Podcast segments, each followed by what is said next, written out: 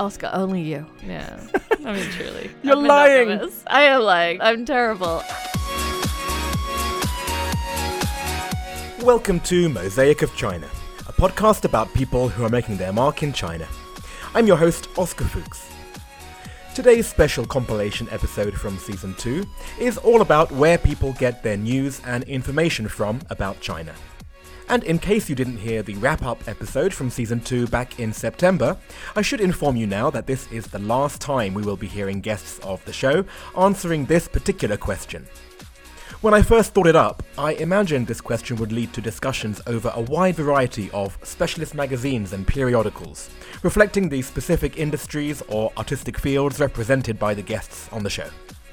And there are some answers like this, but as news and journalism around the world gets more consolidated, more digitalized, and more aggregated onto social media, I can foresee that the scope for discussion around this topic will continue to get narrower and narrower in the future. With this in mind, from next season onwards, I'll be broadening the question to include any source of inspiration, rather than just sources of news and information about China. Sorry to all the news junkies out there, please consider today's episode your one final hit. Stefan Wiemer, the head of consumer insights at L'Oreal, from episode 1. China Daily. Uh, some of my friends or some acquaintances they, they find this really strange but i think that the business section of the china daily there is not a day when i don't learn something a statistic a number an insight it's really interesting um, for instance uh, in today's business section of the china daily well private companies contribute to 60% of china's gdp they're responsible for 70% of innovation, 80% of urban employment, and they provide 90% of new jobs. So you see, there's always a little something to learn. Douglas C., the island businessman from episode 15. Shanghai Daily. Because because there's so many sources of media, different opinions. But at least with Shanghai Daily, I know what the government wants to happen. And with that, it's easier for me to align my business decisions. Alex Shoer, the clean energy entrepreneur from episode 11. So I'm very impressed with how South China Morning Post has stepped up their reporting and just I feel like they've really done a nice job of reaching the international audience. So I do tend to get my China news from SCMP. But um, I also really do and still enjoy the Shanghai Daily just to get my little daily dose of what's going on locally is, is really helpful to understand the perspective on the ground. Murray King, the public affairs leader from episode 29. I try to look at everything I can. So, South China Morning Post is a great way to get some of the mainland news in a less filtered way. Uh, strangely enough, I like Shanghai Daily. Their Metro News is great. It's a great way to get a fix on local news. Um, Sinocism uh, is great. Um, Shanghai Fabu, the Shanghai Information Office. Everybody should have Shanghai Fabu on their WeChat um, as a subscription. And, you know, the best news I get is just what I see and hear. Casey Hall, the fashion journalist from episode 22. Because of my work, I get a lot of um, newspaper subscriptions paid for, which is great. But there is one that I pay for myself, which I feel like is a glowing endorsement of how important I find it if I'm willing to fork over money for it. It's called Sinocism, Bill Bishop's. yes, yes. Um, so I pay an annual fee for that and I open it every day and, and read it every day because it just gives such a wide ranging roundup of what's happening in China. You know, you're getting a, a fantastic curation. Crystal Moe, the fine dining expert from episode 26. Well, I do love the more long form writing about China in the New Yorker. So I will read their essays written by some of the top writers like Peter Hessler. AJ Jane, the car designer from episode 21. Sitting and drawing cars all day, I've got a lot of time to listen to things. I can multitask that. And I started with audiobooks and I got into podcasting. So I listen to a hell of a lot of stuff. There's uh, obviously Mosaic of China now. Thank God. I, I, I subscribe to The Economist and I listen to the whole Economist cover to cover, and that has a very, very good uh, China section. There's the Sinica podcast, which is very good. BBC News always seems to have something on China, but yeah. for me, the, the Economist uh, China sections, every week you get the best bits. Sean Harmon, the beer company CEO from episode 9. I was actually just this morning listening to the new uh, Sinica Business Brief. It's a, I think it's a weekly podcast. It's like 20 minutes and it just updates you on all that's happening in the world of China business. Michael Kinsey, the fire engineer from episode 25. scientific journals. There's fire technology. Um, yeah, generally, um, I don't read the news as much since uh, being here. I, I've just noticed it takes up a lot of time developing opinions about things I don't necessarily need to have. Yes. So I try to find a variety of sources. Um, so uh, the South China Morning Post, the Atlantic, the Washington Post, uh, things like that. Cassandra Chun, the heavy metal bar owner from episode 16. There's a magazine uh, called Painkiller. Painkiller. Yeah, it's like a heavy metal magazine. It's still the only one in China, and they help Wacken Festival. It's a, it's like a German heavy metal festival. They do that once a year, like one of the biggest uh, heavy metal festival in Europe. Vittorio Francese, the lawyer from episode 27. So I, I know what's happening uh, because I read maybe the, the first page of a, of a Chinese newspaper and I analyze the, the point of view of the Chinese press. I've been watching CGTN sometimes. I read China Wire and China Insights. Ji Yong, the transgender teacher from episode 30. I think it's really important you go directly from the organization itself because when these things get reported on in many large media organizations, um, some of the small touches to things are not fully understood or explained. And so I think getting it directly from the people who collected the data is the most legitimate. Joe McFarland, the product sourcing leader from episode 18. Well, we ask our factories because they're really well informed. So even things, if we said to them, where do you think exchange rate's going to be in six months? You honestly get a good answer. Yeah. You get a much better answer than if you asked our treasury because they are actually their fingers are on the pulse out here and we have a lot of factories that are connected to the government. So we do tend to get very good information from our network. Björn Dahlman, the Swedish clown from episode 17. I try to listen to friends from different places. Like, I have my Chinese friends who rely on what they hear from their friends, and I have my Chinese friends who really, like, you know, try to dig into things. And I have my, my American friends, my English friends, my Australian friends, my Swedish friends. So I, I try to hear all the stories, but then I also trying to be critical. But I, Yes. I must say, I'm not that interested in understanding it every day, but rather put this in a 20 year perspective. You have to be informed to a certain extent because that is your obligation as a citizen. And Yeah. then it's up to me when I want to dig deeper. Vladimir Jurovic, the brand naming expert from episode 13.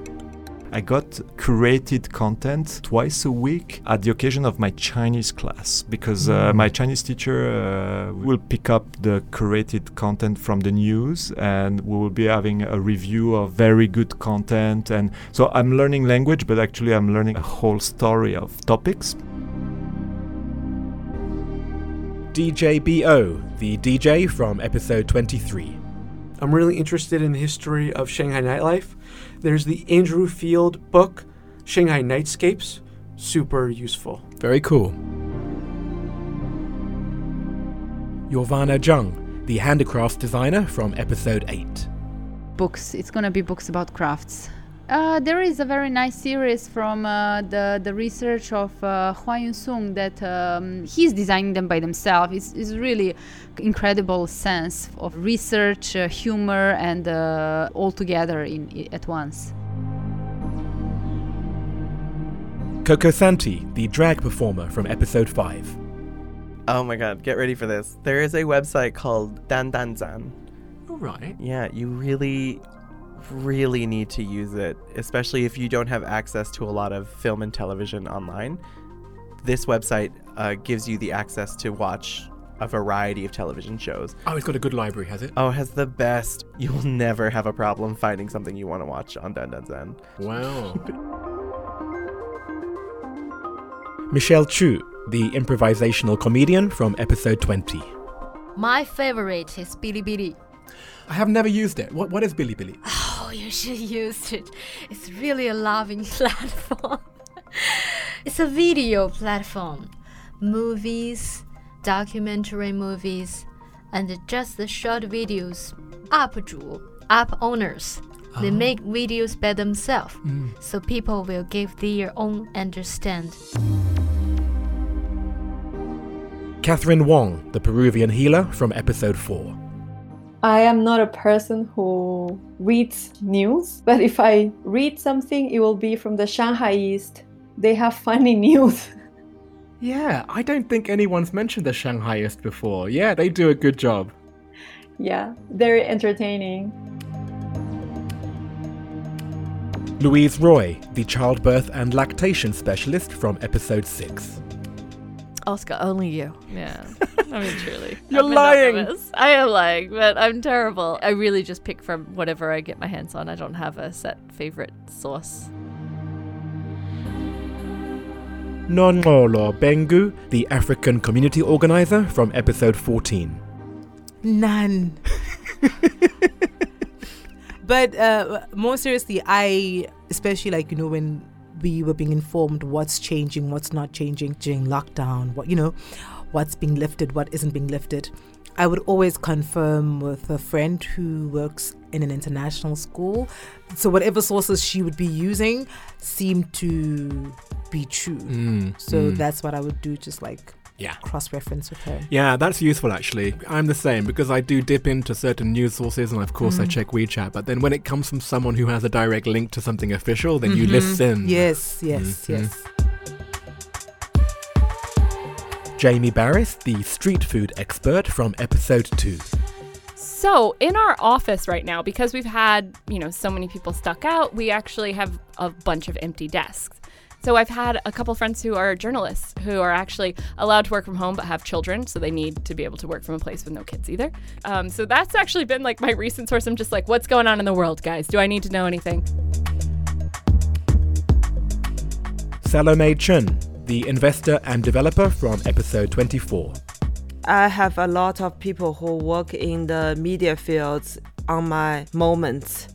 I lived in Beijing, so I know a lot of people there who get to know certain things. And you know, in Beijing, you have the rumors, different kind of rumors all around.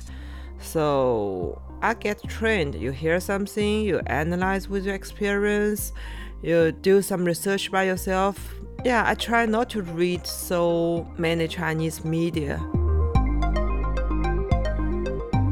Wendy Saunders, the architect from episode 12. Um, WeChat is actually a very good source of news, or is it gossip? I don't really know. But um, you realize you know ev- everything you know goes through WeChat. Mm. And you sometimes forget that people outside of China don't. Zhao Huiling, the Africa travel vlogger from episode 28. I rely a lot on social media.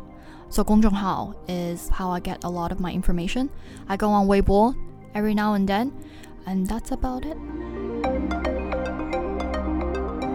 Dan Majid, the Tibetan social enterprise leader from episode 10. I mean, WeChat is big.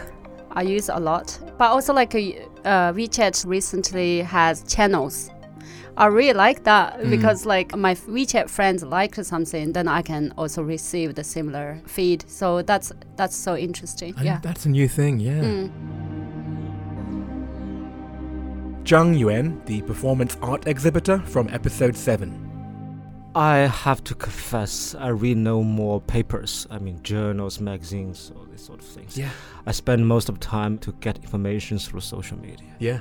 And Uh, so, even in a specific niche like contemporary art, everyone still just relies on WeChat, yeah, right? yeah, there are periodicals, but I don't think people are reading it seriously. Mm. But people will take a look, but uh, they will not spend much time on it. Seth Harvey, the education coach from episode 19.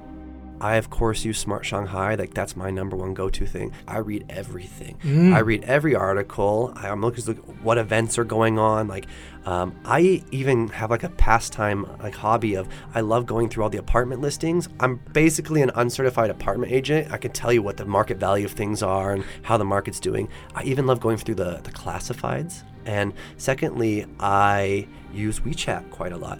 I am the biggest lurker of group chats. Oh. I lurk in so many group chats. I get all of this information inside. People are like, how do you know that?